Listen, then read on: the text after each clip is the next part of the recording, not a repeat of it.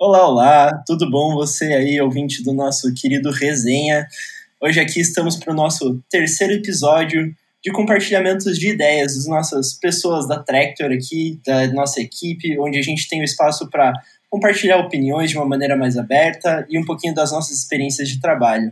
Para o nosso resenha de hoje, eu estou trazendo aqui para vocês o mito do, do, do da, das viagens digitais aí, o senhor Gabriel Adamante. Adamante, dá um oi pra galera aí.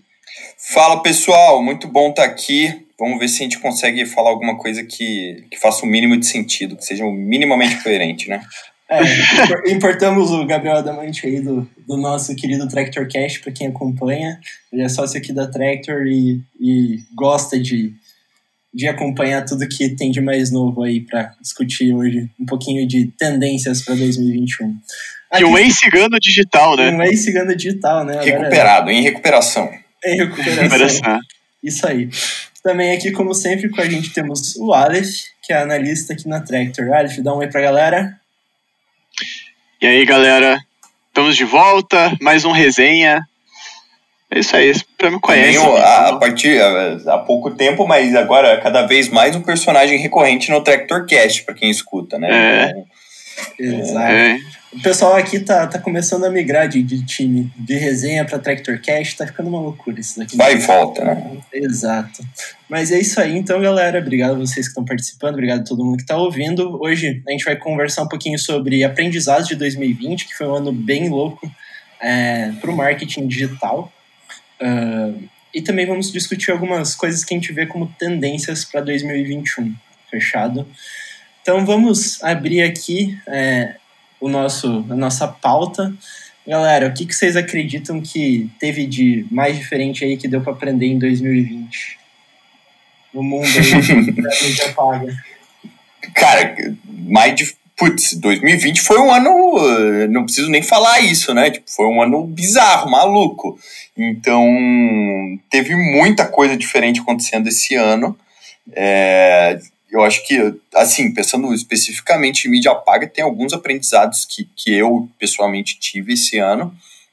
É, mas, mas a verdade é que eu acho que ninguém está 100% certo de como lidar com algumas coisas que estão acontecendo, é, principalmente em redes sociais e na forma como as pessoas estão se organizando na web, né? É, então não é, não é uma certeza. Mas, mas tem algumas suposições aí, né? é. Então manda, comece. Cara, falando, falando especificamente sobre, sobre paid e, e sobre mídia paga, né? Eu, eu venho acompanhando esse desenvolvimento da automação de lances e automação de campanhas e automação de entregas de coisas há, algum tempo, né? E, cara, quando começou, não era muito bom. E eu já tive experiências horríveis com automação e machine learning e AI, esse tipo de coisa, que entregava resultado muito ruim. Nunca, nunca foi uma coisa que eu botei muita fé. Mas esse ano, especificamente, aconteceram aconteceram alguns testes que eu fiz e eu estou vendo essa tecnologia evoluindo cada vez mais e, e chegando muito próxima de entregar um resultado bom para quem está comprando a mídia, né, para a pessoa que está precisando no lead ou precisando fazer uma venda, é, com quase nenhuma interferência humana. Então, o que era uma coisa que, que, poxa, sempre que a gente ia estruturar uma campanha, a gente sempre pensava muito em o que, que, que eu posso fazer aqui para controlar, para evitar que esse negócio saia descontrolado aí, trazendo um monte de gente desqualificada. E, e não, em alguns testes a gente fez uma, campanhas super amplas, deixamos o algoritmo trabalhar completamente tanto no Google quanto no Facebook, completamente sozinho, e o resultado foi muito positivo. Uma coisa que há pouco tempo atrás não acontecia, sabe? É, é... Eu acho que bem nesse sentido, 2020 foi muito bom, uh, entre aspas, para quem toca mídia, porque as ferramentas foram, ficaram mais inteligentes e eu acho que a, a melhora de inteligência delas foi principalmente em relação à entrega dos anúncios, né? você precisava ter menos interferência para entregar o anúncio para a pessoa certa. Tipo, ainda, ainda necessita do humano para para algumas coisas ali, né? A, a, ferramenta não sabe usando sozinho, ela não faz os criativos, né? Ainda. Uh, ainda. Na verdade, né? até faz do Google, se você quiser. É. Se você colocar nas DSAs e tudo mais, né, ela faz sozinha. Uh, mas uh, a parte de entrega disso está ficando cada vez melhor. Né? Eles estão conseguindo colocar a inteligência para evoluir muito nesse sentido. Uh, e que está deixando a coisa mais acessível, né, para qualquer um que queira trabalhar no, com, com mídias pagas. Eu acho que isso é uma coisa positiva, porque a gente tem que evoluir em método de trabalho para continuar acompanhando esse desenvolvimento também. Uh, eu acho que também uma das coisas assim que para mim é, ficaram mais é, evidentes em, em 2020 em relação a e não só mídia paga, marketing digital, né? A gente teve, como, como a gente teve a pandemia, muitas empresas que não faziam nada digital foram obrigadas a migrar é, pro digital.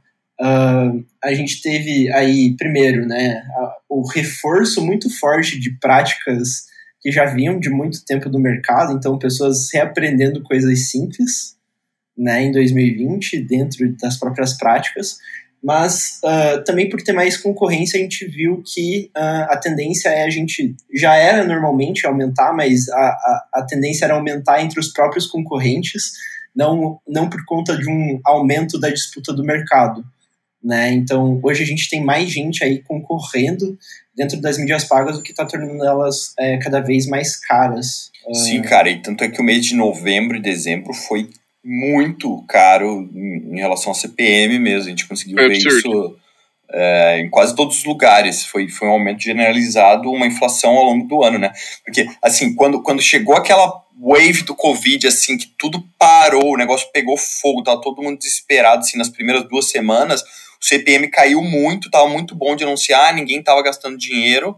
É, e o que aconteceu foi que conforme cada dia que passava, aumentava um pouquinho o CPM, aumentava um pouquinho a competição, né? E até que chegou no ponto que dezembro, novembro foi caríssimo, foi caríssimo.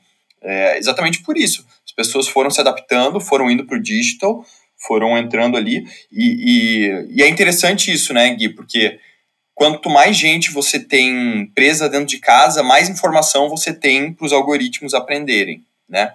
Sim. Então, quanto mais informação você tem para os algoritmos aprenderem, mais inteligentes eles vão ficando, mais dinheiro vai ser investido lá. Enfim, é um ciclo de, de atenção ali, de, de.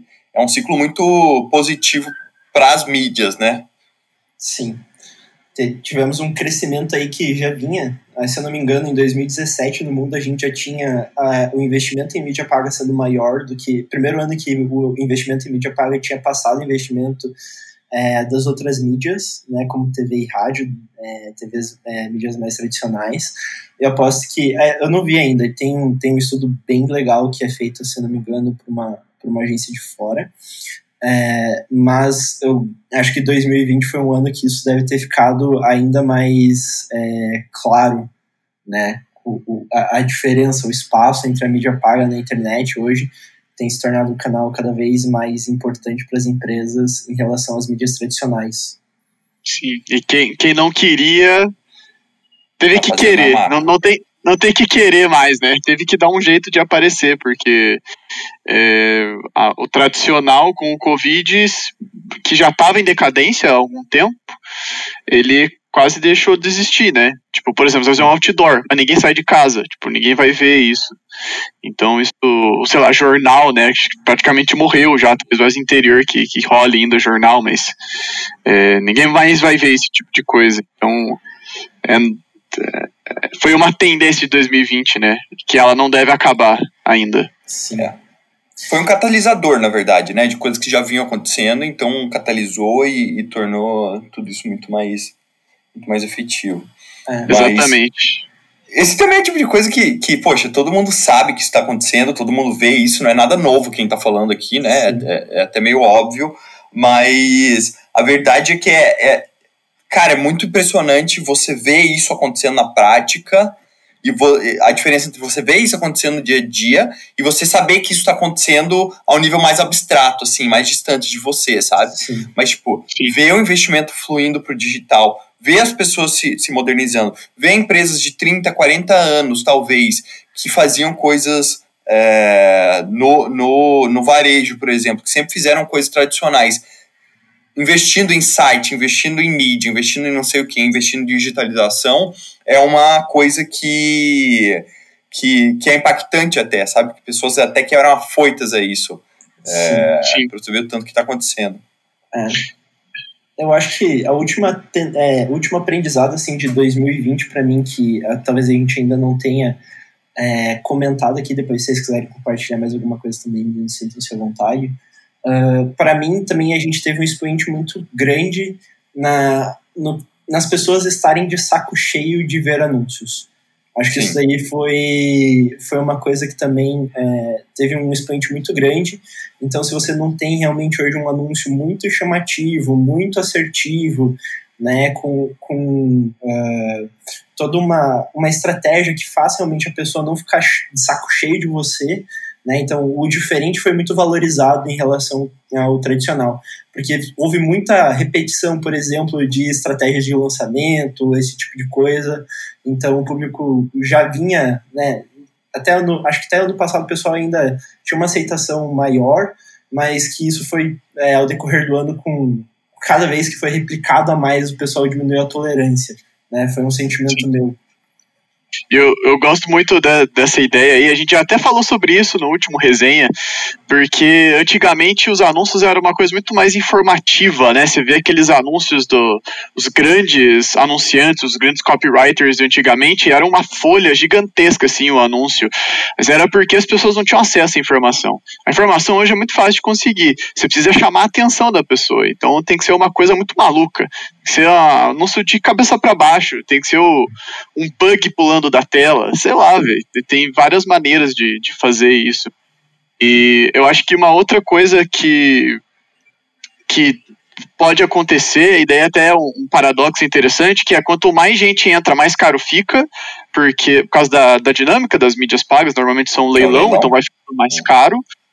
E justamente por isso, primeiro que quem chegou primeiro, quem faz isso há mais tempo, já tem uma vantagem. Primeiro que já tem know-how, já tem audiência e sempre pagou mais barato, mesmo com escala escalando agora o custo e o custo por venda, por lead, por qualquer coisa aumentando, ela vai ter uma vantagem em várias frentes, né? Tanto em custo quanto em know-how.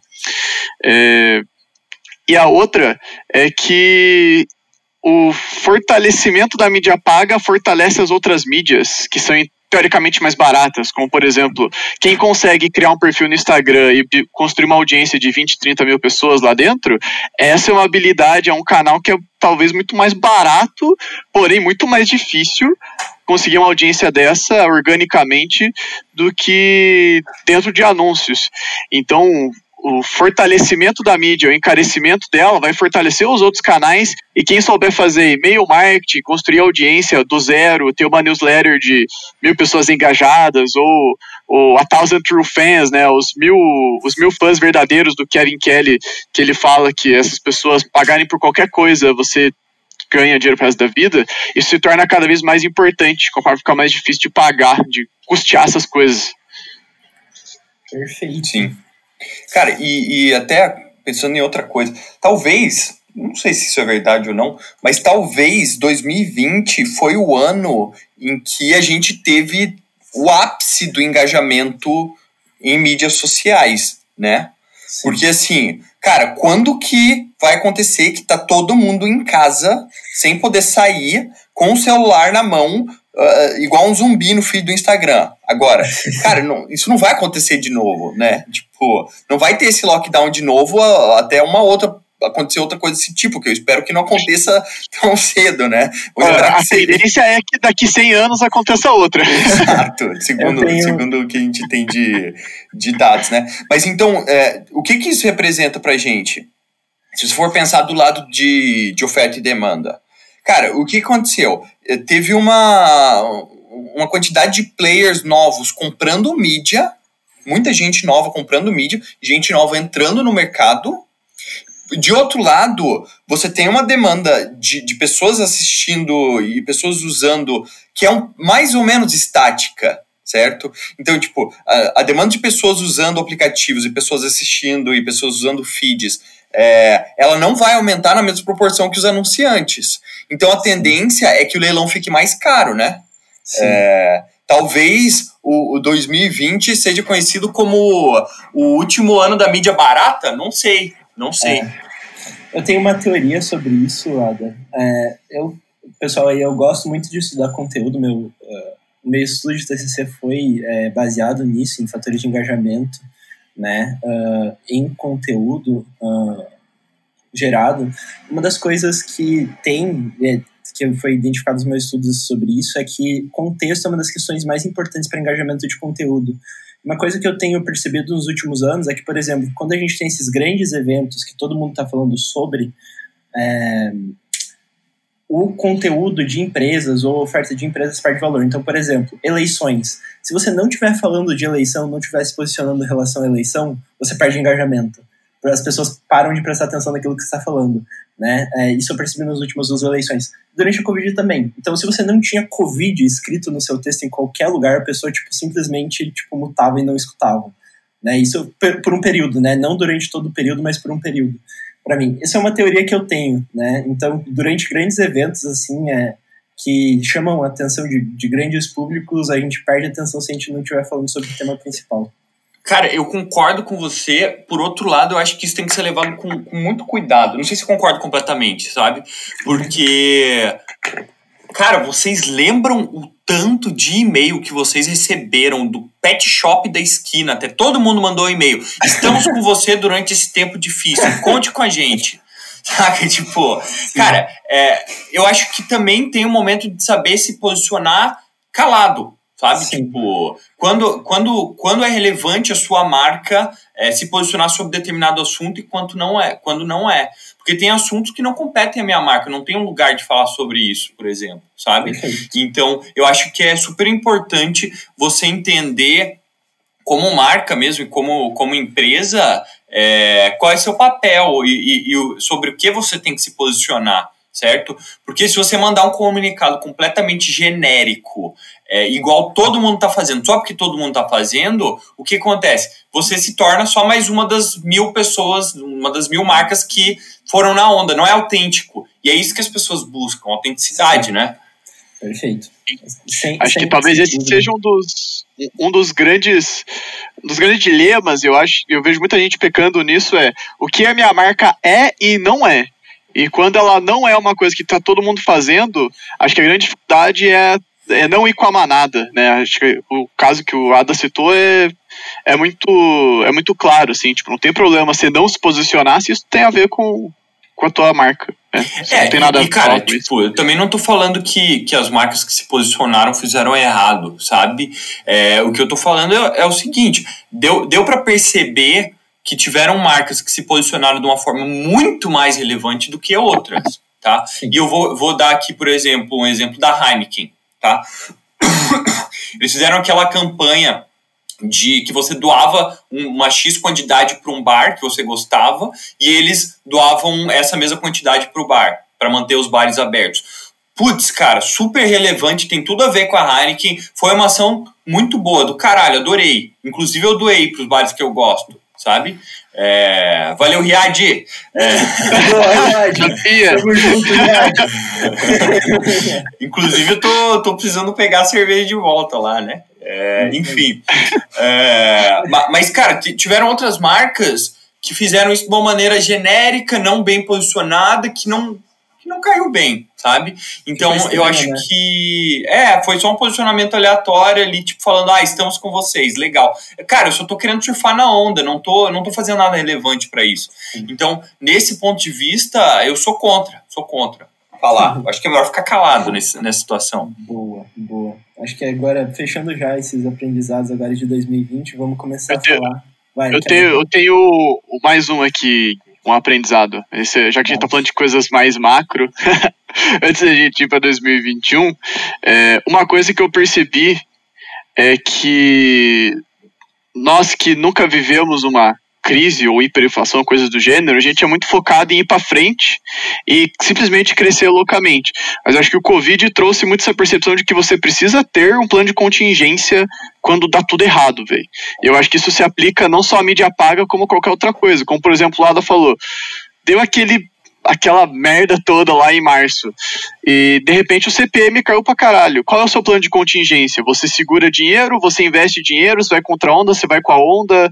O que, que vai acontecer? Tipo, você tem um, um, um pressuposto ali do plano de contingência. Inclusive, a gente conversou sobre isso com o Felipe no, no Tractorcast retrasado né, sobre como eles fizeram o contrário, né? Tipo, todo mundo parou de investir, eles começaram a investir no, quando estourou a pandemia e deu super certo para eles, mas eu acho que ter essa, esse plano de contingência de cara, se o mercado flutua dessa forma, qual que é a minha reação? Tipo, e entender também, acho que não só com o posicionamento da marca é, para fora, né? Mas como você mesmo, tipo, eu sou a marca mais ousada, até normalmente isso tem muito relacionado ao empreendedor, né?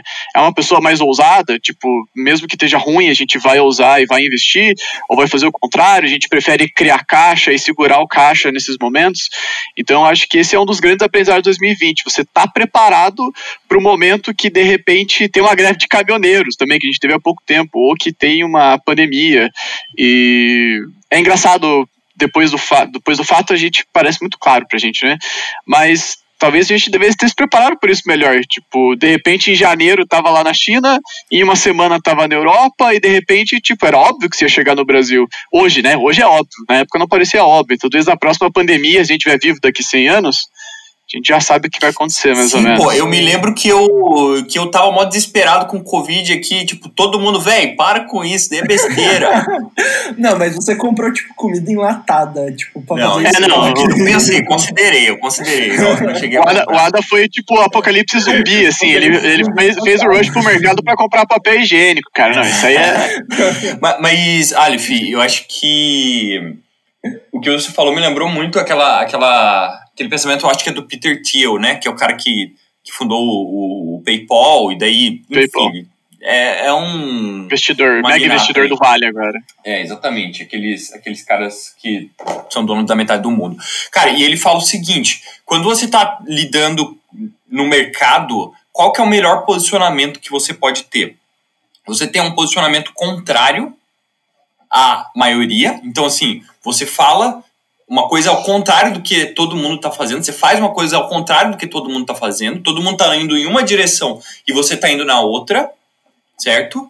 E você está certo sobre isso tá? Porque se você tá indo numa direção contrária, você tá errado sobre isso e tipo, e não tá dando resultado, você é maluco. Se você tá indo no caminho contrário e tá dando resultado, aí que você cria uma empresa de um bilhão de dólares, saca? É tipo, é o pensamento que o Airbnb colocou para a indústria de hotéis. Eles, hotéis. eles colocaram um pensamento completamente contrário do que existiam e eles estavam certos sobre isso. Se eles estivessem errados, eles seriam os caras que fizeram o é. negócio de errado, né?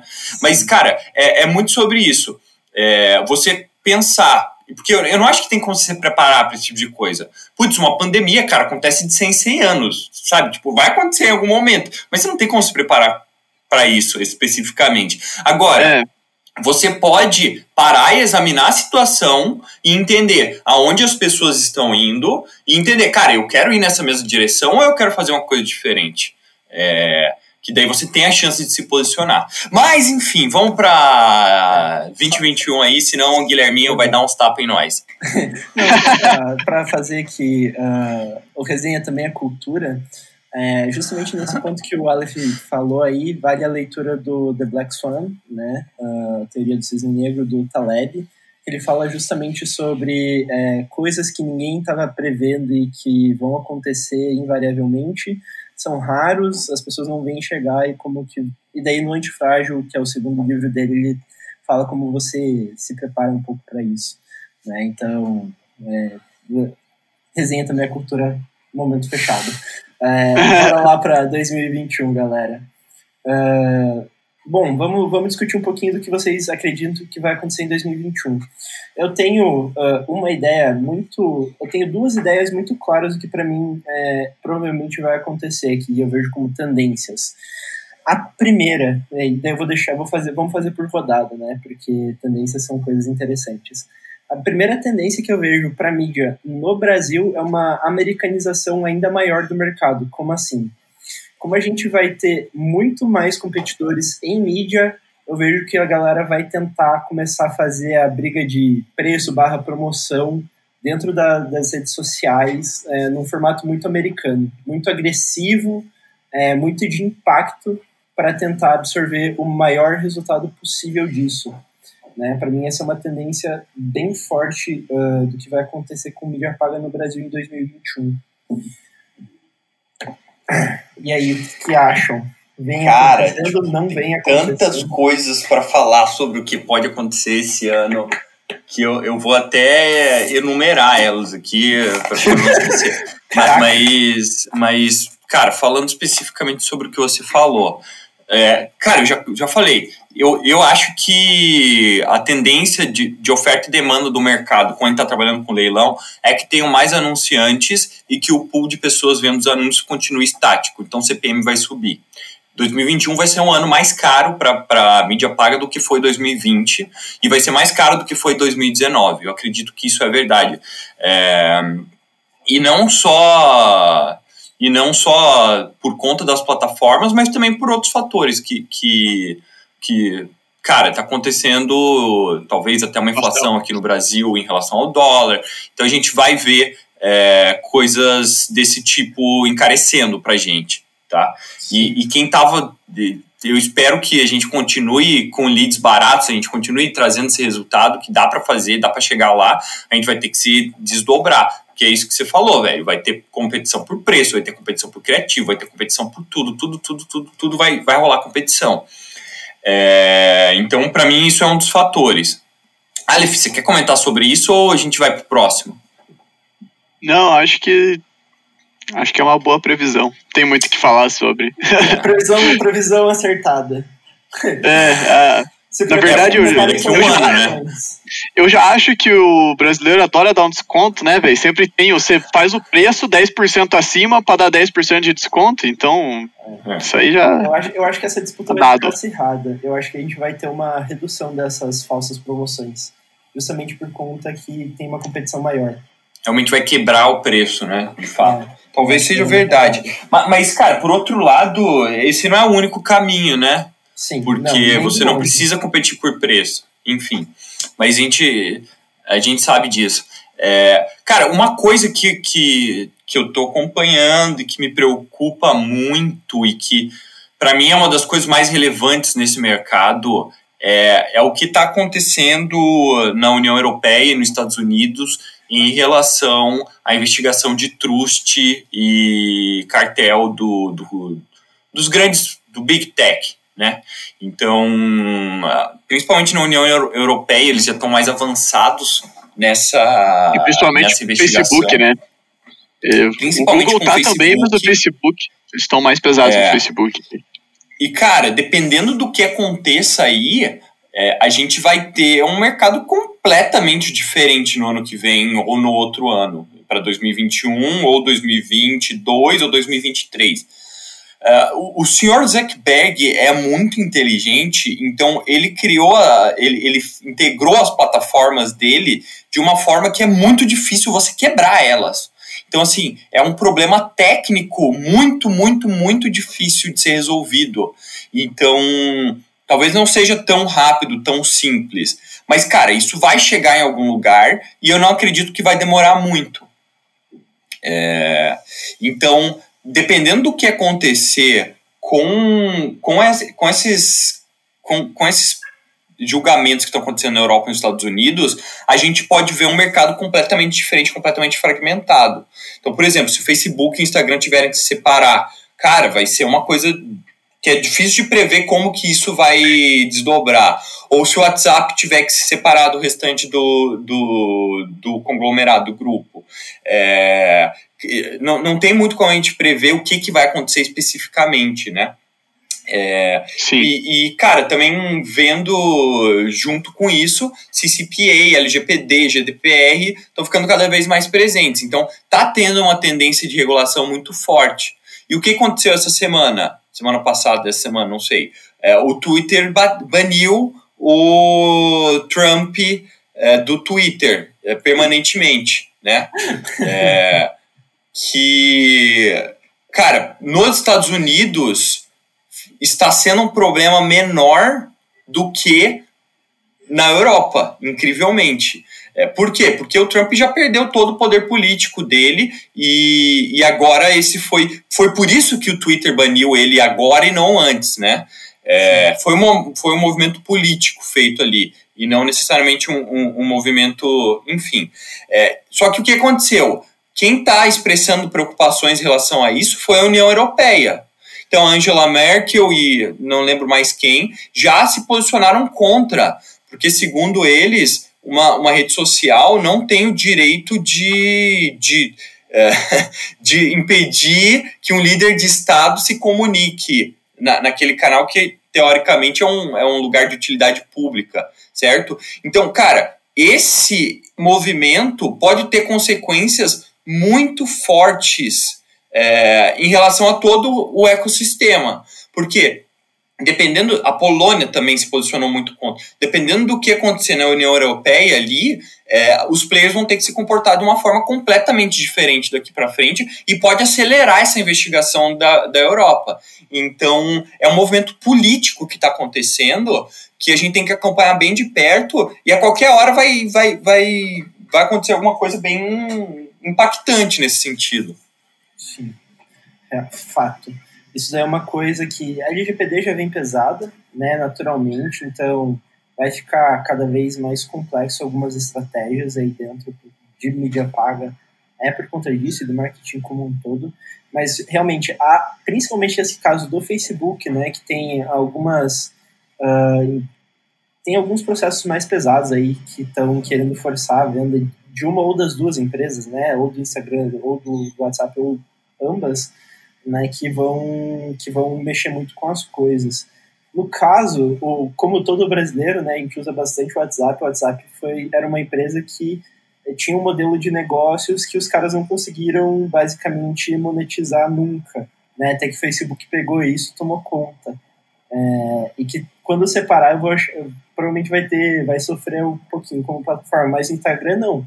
Instagram parece uma, um, competidor, um competidor muito mais forte, muito mais parrudo, né? Principalmente se separando do Facebook, né? E daí a gente divide muitas coisas. Então eu acho que isso daí pode, pode brincar bastante com o jogo das mídias pagas. E aí a questão é, será que se separasse o Instagram do Facebook, o Facebook morria? Porque a gente já viu uma migração aí do. O Facebook como rede social, tá? Não como business, como rede social haver uma migração muito grande das pessoas mais novas, que mesmo com uma adoção grande de pessoas mais velhas em redes sociais, ainda é, são os principais usuários, e a galera simplesmente está indo para outros lugares. E a segunda coisa que eu fico pensando é, é se separar, né, a gente tem uma pulverização no mercado, será que isso realmente não abriria espaço para novos players, que é justamente a ideia, né? Tipo, o Facebook hoje é de certa forma um monopólio, ele mata qualquer um. É, a, minha, a minha questão com, com o Instagram em específico é que talvez ele nem, nem seja a morte do Facebook, mas talvez ele morra porque a competição dele pelo público mais jovem é o TikTok, né, que tá vindo forte. E daí a gente tem uma é. aí. O Facebook em si ele tomou conta do público mais velho, né, no geral. Então não sei se ele morreria. Eu acho que ele seria uma rede tipo que ela ia continuar existindo. Ela é que é que você tem que ver também que de acesso como login para tudo, por exemplo o, o Facebook é. ele está assumindo um papel um pouco diferente, né? Vocês já usaram o marketplace do Facebook? Sim, é bem bom. É surpreendentemente bom.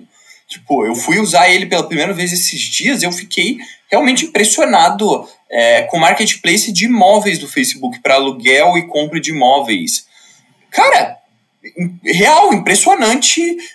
Melhor do que qualquer experiência para sei lá, imóvel web, zap e tal, você encontra tudo muito fácil de filtrar, muito fácil de, de falar com as pessoas, é direto proprietário, meio P2P, assim, cara, muito bom, sabe? Eu fiquei impressionado com isso. Então eu fico pensando, será que o Facebook não vai assumir outras funções que talvez sejam funções até mais mais lucrativas em algum sentido Sim. do que o TikTok, por exemplo, sabe? É. Porque, é. cara, uma coisa é você ver um vídeo de uma galera dançando lá, outra coisa é você tá procurando uma casa para comprar. Tem muito Sim. mais dinheiro para ser feito em procurar uma casa para comprar, né? Sim. É, eu Sim. acho que isso daí não é nenhuma tendência, eu acho que é uma realidade, Adam. É, mas, é, uma realidade. É, mas, mas o que eu digo é, caso, caso venha se separar, talvez fosse o, o, rumo que ele Sim. tomaria. E, cara, como, como eu já falei antes, o ponto é como separar, porque os produtos são interligados. Tipo, Sim. cara, talvez demore cinco anos para eles conseguirem separar o produto do Facebook do Instagram, sabe? Sim.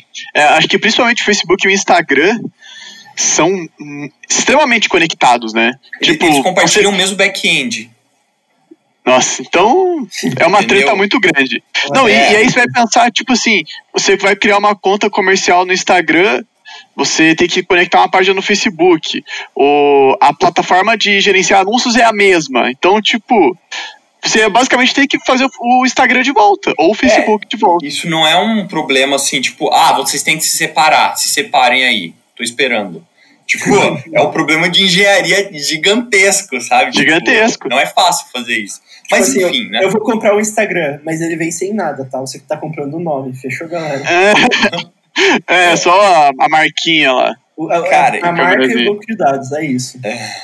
E outra coisa que é ah, que eu acho que é super relevante a gente falar aqui também, é que os players do Big Tech ali estão tendo atritos entre si também, né? Principalmente Apple e Facebook, eles estão se alfinetando bastante. É, teve essa atualização do iOS 14 que impediu o Facebook de mandar alguns dados de volta para o aplicativo deles, para o back-end deles. Então, a tendência é que, é na minha visão, é que a Apple ela quer ser o gatekeeper da informação. Então, se vocês, se vocês usam iPhone hoje, quando vocês baixam o aplicativo, na hora de se cadastrar para algum serviço, você pode usar um e-mail proxy da Apple, né? Sim. Que é tipo um e-mail temporário ali, não temporário, é permanente, mas assim, o aplicativo não recebe seu e-mail final, certo? E, e a Apple tá fazendo isso porque ela é boazinha? Não, claro que não. Ela tá fazendo isso para controlar ainda mais o mercado. Então, cara, já teve várias polêmicas sobre App Store nesse ano de 2020. Vai ter mais, porque a Apple é muito monopolista na forma como ela, ela controla o App Store ali. É, e ela está se posicionando para cada vez controlar mais as coisas, controlar mais informação e tornar é, de mais difícil acesso essas, essas aberturas que existiam na, na no iOS. É, que é outro Apple. problema Dois gigantesco para todo mundo, né? Apple, Apple e soluções Dois anos né? depois. Dois anos depois, lançamento do Apple Ads. Você pode anunciar para quem tem iPhone. Cara, não duvido. Não vejo isso. Em, cara, já existe em alguma medida no App Store, né? É. Mas, mas, enfim. É outra coisa que, que a gente tem que ficar atento aí, que das plataformas vai acontecer. Aleph, quer compartilhar alguma tendência é. sua para 2021? Cara, eu coloquei exatamente isso que o Ada acabou de falar, que vai ser a dificuldade de coletar dados. Cada vez mais a gente vai ter menos dados disponíveis, seja no Facebook por coletar dados dos usuários, seja no Google, porque o Google não quer que a gente veja todos os dados. É, mas a gente, essa é a outra tendência que eu coloquei mas vai ficar cada vez mais difícil. E aí foi até o papo que a gente estava tendo antes, né? Que eu vi uma galera falando que vai ficar mais difícil coletar dados, então você vai precisar conhecer o seu cliente. Aí eu fiquei pensando, não, mas peraí, agora que eu não tenho dado, eu preciso conhecer o cliente. Eu achei que, tipo, você já tinha que conhecer o cliente antes, né? Tipo, é o básico de marketing, você tem que pelo menos ter uma noção no começo, ou se você já está desenvolvido, você tem que entender quem é seu cliente, né? Então, isso vai dificultar porque isso, acho que isso já liga com a outra tendência, que as duas estão extremamente interligadas. Isso dificulta, porque, o Ada, como o Ada falou, a automação nas plataformas melhorou, mas elas são movidas por machine learning, AI, isso precisa de muitos dados. Então, se eu tenho menos dados disponíveis, a tendência é que seja mais difícil para um pixel do Facebook conseguir é, rastrear a tua usabilidade, te perseguir por todo lugar, entender exatamente qual é o momento certo de mostrar um anúncio para comprar ou do Google entender qual é a tua intenção e mostrar o anúncio certo. É, enfim, acho que a tendência é justamente a gente as, as big techs estão tentando caminhar para mais automação, ao mesmo tempo que vai ter menos dados disponíveis para tudo isso. Então, vai ter que ter do, do nosso lado, como marqueteiros, uma criatividade de conseguir esses dados e como usar eles também. E do lado de quem está trabalhando especificamente com mídia paga, é entender o nível de automação que as coisas estão ganhando. É, e elas vão ficar cada vez mais automáticas, como o Google tirando os os search queries lá, os termos de busca que ele dava praticamente todos, ele simplesmente cortou os mais amplos e agora você vê menos coisas. Ou seja, é, você não pode negativar uma busca muito específica que não tem nada a ver com o seu produto e economizar naquela busca que vai acontecer várias vezes. Então a tendência, como também o Google já vem fazendo, né, tirando algumas, algumas opções de fazer lances manuais, né, mais manuais ainda, hoje é tudo automático ou semi-automático. Então essas coisas vão acontecer, é, já estão acontecendo, e acho que 2021 vai ser o ano que isso vai acontecer mais ainda. Mais vou, ainda. E a gente vai ter que se adaptar. com isso daí. Eu já. Uma da, a minha segunda previsão era justamente com essa questão dos dados, mas a minha previsão é um pouco mais. É, eu vou ser, vou ser, eu vou, vou fazer uma previsão menos concreta. Eu acredito que 2021 a gente vai ver o Inbound 2.0. O inbound é uma coisa que já vem parada há muito tempo em evolução, assim. O inbound parou de evoluir faz muito, não muitos anos, né? Mas a gente vem há três, quatro anos aí com as mesmas coisas. parou de evoluir com o produto que trouxe ela para o Brasil, né? É, também parou de evoluir em todos os sentidos. A gente, obviamente, que vê algumas, alguma tática diferente. É, a gente acaba. a gente tem gente que vai entender a referência, tem gente que não vai entender, mas é. continue aí, Guilherme. É, mas vai ter uh, basicamente gente. É, tem táticas diferentes que são lançadas, mas o, o, o inbound em si, como método, não evoluiu.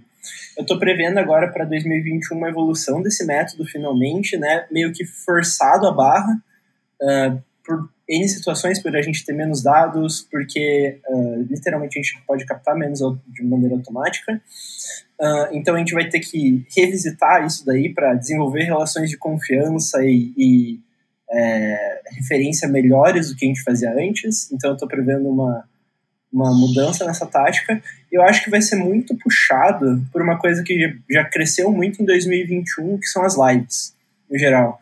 Então, hoje, a forma de consumir conteúdo mudou o pessoal estava prevendo que o YouTube seria. Uh, os vídeos seriam a próxima plataforma de, de, de, consumo de conteúdo. Eu acho que não vão ser os vídeos, não. Os vídeos vão ser pulados nessa, nessa linha de referência vão as lives. Porque hoje, cada vez menos, a gente tem interesse em consumir conteúdo e a gente tem cada vez mais interesse em participar do conteúdo em si, né? Interagir e tudo mais. E as lives foram uma coisa muito forte. Então a gente já vê uma migração de produtores de conteúdo, por exemplo, do YouTube para Twitch, onde tem é, muita gente comentando, interagindo e fazendo conteúdo junto. Um, a gente viu as lives acontecendo durante a pandemia como um todo, né? Uh, então a gente também tem isso aí, né? Dos artistas estarem mais presentes, interagindo com o público ali, por mais que não seja de forma presencial. Eu vejo que muito do, do, do Inbound 2.0 vai ser constru, é, construído em cima desse tipo de, de ação. Né? Então, os webinars que estavam largados aí há muito tempo talvez sejam revisitados com uma, uma experiência diferente para as empresas. Eu acho que isso vai estar, tá, é, as estratégias de anúncio vão ter que estar tá muito uh, para inbound, assim, focando quem quer realmente educar o consumidor e construir uma relação de confiança, vão ter que ser muito viradas e focadas nisso.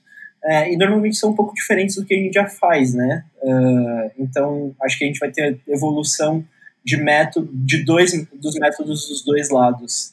Minha previsão um pouquinho mais arriscada.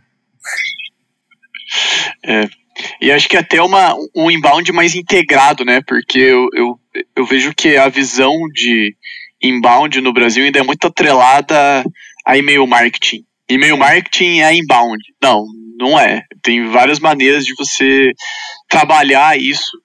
E acho que as lives, como você falou, são um, um, um meio. E até eu, eu, eu, acho, eu acho engraçado o que você falou, mas eu vejo uma forma um pouco diferente. A previsão sempre foi: vídeos vão revolucionar é, o marketing na internet. E Tipo, a live é um vídeo. A live é um vídeo, tanto que você pode deixar isso gravado. Só que todo mundo pensava no YouTube. E o cara falou assim, cara, então eu tenho que estar no YouTube. Só que o vídeo, ele é, é, é engraçado, com a previsão estava certa, mas todo mundo pensou do jeito errado. Hoje é muito Twitch, é, que até foi live comprado pela Amazon. Live de Instagram, live de YouTube, é, TikTok, várias coisas. Então, tipo, vídeo revolucionou, cara, revolucionou. E acho que a tendência é justamente isso que o Gui falou, a gente ter é, como construir o conteúdo ao vivo e não só distribuir o conteúdo, né? Porque o e-mail, eu acho que o e-mail talvez nunca morra. Eu acho que é um, um, jeito muito bom e pessoal de se comunicar, mas é difícil de se construir junto com o e-mail. O vídeo é muito mais fácil. Então, e, e, não só, e a gente já vê isso também acontecendo na China, né? Isso a gente até conversou com o Rav no, no podcast, que é a tendência de live commerce, de você vender ao vivo. É, acho que hoje faltam ferramentas melhores para você fazer esse tipo de coisa no Brasil Lembra que estão surgindo, né? Na TV vendendo por telefone ao vivo? É? que, cara? Medalhão persa. Desde 1986, velho. Você pode comprar um tapete persa pelo telefone, cara. Ah, é. Tipo, a galera vendendo ao vivo e tal na TV, acho que a gente vai ter. Com certeza vai ter algumas versões disso na internet. Inclusive, é, exatamente. livecenter.tv aí, nosso cliente, eles fazem lives quase todos os dias vendendo produtos. Exatamente. Grande Live Center, fazendo as vendas aí já começando essa revolução. É, só só uma, um comentário sobre aquela questão dos dados também que, que o Olive falou. Cara, só que tem uma coisa que eu acho que é importante a gente, a gente pensar também, é que sim, a gente vai ter menos dados disponíveis só que o que, que vai acontecer? A gente está perdendo muito third party data, data, certo? Então todos esses Sim. dados de terceiros estão é, indo embora. É, porém, a gente ainda tem o first party, certo? Então, você consegue coletar, você consegue analisar informação que você é, captou sobre seus clientes, sobre seus usuários. Então, eu acho que muito antes de, de coletar, a gente vai ter que mudar o foco para utilizar melhor. Tá? Que qualquer um que já trabalhou com dados sabe que a gente tem uma quantidade obscena de informação que a gente não usa nem 2% dela. Então, talvez coletar informação mais acionável e, e, e dados mais práticos. É, Sim e acho que entra até na, na falta de entender o que, que, eu vou fazer com isso, sabe? Tipo, ah, coleta um monte de dados, beleza, pra quê? Pra nada? Tipo, ou não sabe usar, ou o dado é inútil, ou ele foi coletado de uma forma tão zoada que não tem como usar. Então, o inbound também pode ser usado para isso, né? Para coletar os dados first party ali. É, e você ter informações, né? Em vez de você ficar tentando adivinhar o que a pessoa quer, você pergunta. É. Mais fácil. Boa. Tendência. Outra tendência. É...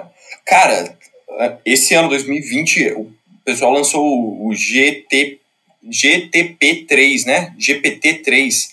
Agora eu vou ter que. GPT, é GPT-3.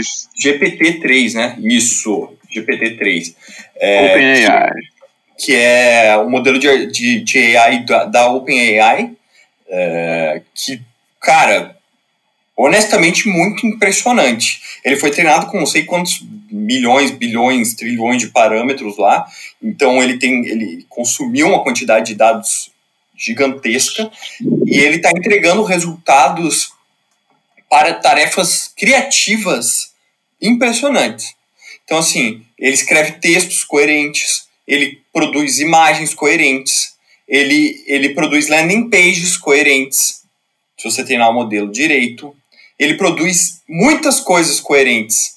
Dá para fazer copy direto com essa ferramenta, é, copy.ai, usando o, o G, GPT-3. Então, Sim. cara, a inteligência artificial, todo mundo fala sobre isso, mas ninguém viu isso acontecer na vida real, tipo, a materialização dessa coisa. Tipo, tá escutando AI, AI, AI, AI, mas tipo, pô, que, que diabo de AI é esse que eu não vejo ele? Cara, não, hoje você pode entrar copy.ai e gerar textos para fazer anúncios no Facebook com inteligência artificial, com alguns cliques de botão, e fica muito melhor do que 90% das pessoas escrevendo. Certo? Então, cara, isso é uma coisa que aconteceu no ano passado, é tendência para 2020 que surja mais coisas desse tipo, e, e aí a gente começa a, a se questionar: poxa, todo mundo vai ter acesso a essa ferramenta. Qual que é a tendência? A tendência é que o nível de qualidade do, do material produzido por isso, ele fica um pouco mais parelho, certo? Porque todo mundo vai ter acesso ao AI que vai ajudar a escrever coisas, que vai ajudar a fazer criativo, que vai ajudar a fazer landing page. Então a gente vai ter é, um acesso amplo e generalizado a essas coisas. Agora, quem consegue se destacar é quem se diferencia e quem consegue é, usar essas ferramentas é, de inteligência artificial, mas também ter uma personalidade única, ser autêntico e criar uma coisa nova, uma coisa diferente. E aqui eu estou falando de criativos, certo? Então, cara, quando a gente está falando de anúncios para o Facebook, vai ser um powerhouse, vai ser uma coisa muito foda, vai ser muito forte. Quem conseguir fazer muito bem a junção de inteligência artificial com criatividade humana para fazer os melhores anúncios possíveis. Então, para mim, essa é uma tendência acionável para 2021. Tipo, cara, é uma coisa Sim. que está na nossa mão, a gente consegue fazer isso com as ferramentas que a gente tem disponíveis hoje. E quem não começar a olhar para isso também rápido vai ficar para trás mais rápido ainda, porque isso é uma coisa que com certeza vai se concretizar em 2021, é uma coisa que não, não vai longe e a partir daí só avança. É. é. Ela já está concreta, na verdade, né? Que, é. tipo, não vai nem se concretizar. Tipo, já existe essa tecnologia. É, é, o que não existe, eu acho que, de fato, né? é a forma de montar as coisas ainda. Isso é. ainda está solto. A gente não sabe como a gente encaixa cada um desses pedaços. Mas a tecnologia está lá, ela vai, ela vai ser cada vez mais utilizada. Exato. É, eu, eu, falava em concretizar em sentido de utilização mesmo. Sim, sim, de fato. Muito assim é, a galera vai usar mesmo falta a adoção ainda, né? É. Acho que principalmente no Brasil ainda a gente tem uma falta de, de, de, habilidade mesmo, competência no sentido de número de pessoas que consegue fazer, trabalhar tecnicamente com uma ferramenta dessa. Então, obviamente a gente vai se atrasar um pouco, mas nos Estados Unidos é absurdo tanto de ferramentas que já tem usando isso. O que falta é, é, cruzar o abismo né, dos, dos, dos, early adopters e as pessoas, as primeiras pessoas que vão adotar isso, que provavelmente vão ser esse ano, vai começar a dar uma bombada e daqui a alguns anos vai ser tipo. Sim. Todo mundo tem. Qualquer e, um e tem. outro fator relevante também, né, Aleph, é a linguagem, é a língua. Porque o OpenAI foi treinado em inglês, né? Então, assim, e a gente nem tem um corpus de informação tão grande em português quanto existe em inglês. Então, a tendência Sim. é que os resultados para a língua inglesa vão ser muito melhores do que para a língua portuguesa para sempre. Essa é a verdade. Até porque, até porque português é, é uma língua complicada. Mesmo, mesmo, tipo, coitados, eu tenho dó, se eu tenho dó das pessoas aprendendo português, vendo o robô, velho, coitado do robô tentando aprender português. Porque... Ah, sim, mas a gente, já vê, a gente já vê bons passos, né? Por exemplo, a gente vê a Alexa, que era muito boa em inglês, chegando, melhorando bastante em português. Então, a gente vê passos também de aprendizado em língua portuguesa, a gente vê isso também com o Google Assistant. Então, tipo, tá evoluindo, né? O pessoal tá, tipo, realmente tentando fazer é. mais universal. Não, eu concordo super contigo, Gui. Só que eu acho que a gente. É, eu acho que tem uma distinção muito importante que, que tem que ser feita quando você fala de Google, Amazon, Apple, Facebook e, e, e OpenAI e outras empresas open source. Porque isso é tecnologia fechada, eles não vão compartilhar, Sim. sabe? Agora, o OpenAI, cara, a tecnologia tá lá, qualquer um pode usar, entendeu? Então, tipo, é, óbvio, eles têm a API proprietária deles e o corpus, esse, o, o treinamento deles, você tem que pagar para utilizar, mas é acessível, enquanto é, o, o, o restante não é. Mas sim, cara, tem avanços e vai continuar avançando o português, concordo contigo. É. É que é, não é uma coisa que a gente. É o que eu queria colocar mais, é que não é impossível chegar lá, sabe? Tipo, uhum. é, mas vai depender muito da tendência de a gente estar tá conseguindo utilizar, né? E da gente se dispor a pegar os erros e, e ajudar o negócio a ser treinado, né? É. Uma iniciativa open source também depende do usuário. É, boa. Mais alguma tendência para vocês compartilharem, galera? Ou fechamos? Deixa eu pensar eu aqui. Eu acho que essas são as chaves. Vamos ver se tem alguma mais que seja secundária. Cara, eu tenho uma coisa. Eu já falei isso algumas vezes aqui, é, mas eu acho que vale a pena destacar como uma coisa em separado, sabe? Cara, a gente falou de, de um monte de coisa que está acontecendo, é, que, que vai tornar o acesso à informação mais difícil, que, que a gente vai usar inteligência de máquina para fazer as coisas. É, e daí a minha, a minha questão é: o que, que brilha em meio de tudo isso? O que, que chama atenção? Você faz marketing, você quer chamar atenção das pessoas. E a atenção é cada vez mais escassa, cada vez mais cara, certo? Então, o que, que chama atenção das pessoas de fato? Cara, para mim a resposta disso é autenticidade e, e, diferenciação de fato, sabe?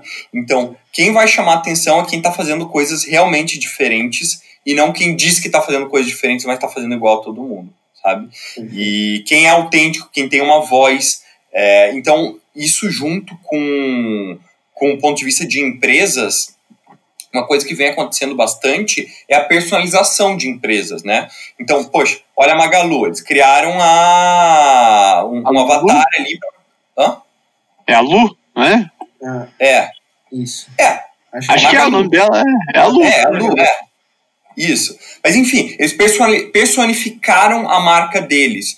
Só que, cara, isso vem acontecendo em N, em, de N formas, em N lugares. Então, vai ser cada vez mais importante pro empreendedor se posicionar como a cara de alguma coisa e quando ele tem opiniões fortes, quando ele fala alguma coisa que faz sentido, que as pessoas escutam, acreditam que ele está falando. E aqui eu, eu falo um pouco mais focado também no mercado que a gente está posicionado, né? Então, nesse mercado um pouco mais B2B, talvez, é, falando para outras empresas, é, quando ele fala, quando ela fala com, com esse tom e, e com cara, falando alguma coisa fresca, alguma coisa nova, alguma coisa diferente, alguma coisa que chame atenção, é, isso vai fazer diferença no marketing. Então vai ser um marketing de autenticidade que vai bombar. É, que na verdade sempre foi assim, né? Se você for ver. É que você, é... antigamente você tem sempre, você sempre fala em é, você ter vantagem por fazer primeiro e depois as, as empresas que vêm depois diminuem essa vantagem que você tem é, com melhorias é, marginais e com pequenas diferenciações que você fazia originalmente. Mas eu vejo que essa discrepância de quem fizer primeiro vai ser maior, né? É, essa pessoa vai ter mais vantagem em relação às outras justa, justamente uh, porque ela vai ser registrada por aquilo, né? A gente tem uma cultura agora de tentar ter as marcas registradas por alguma coisa.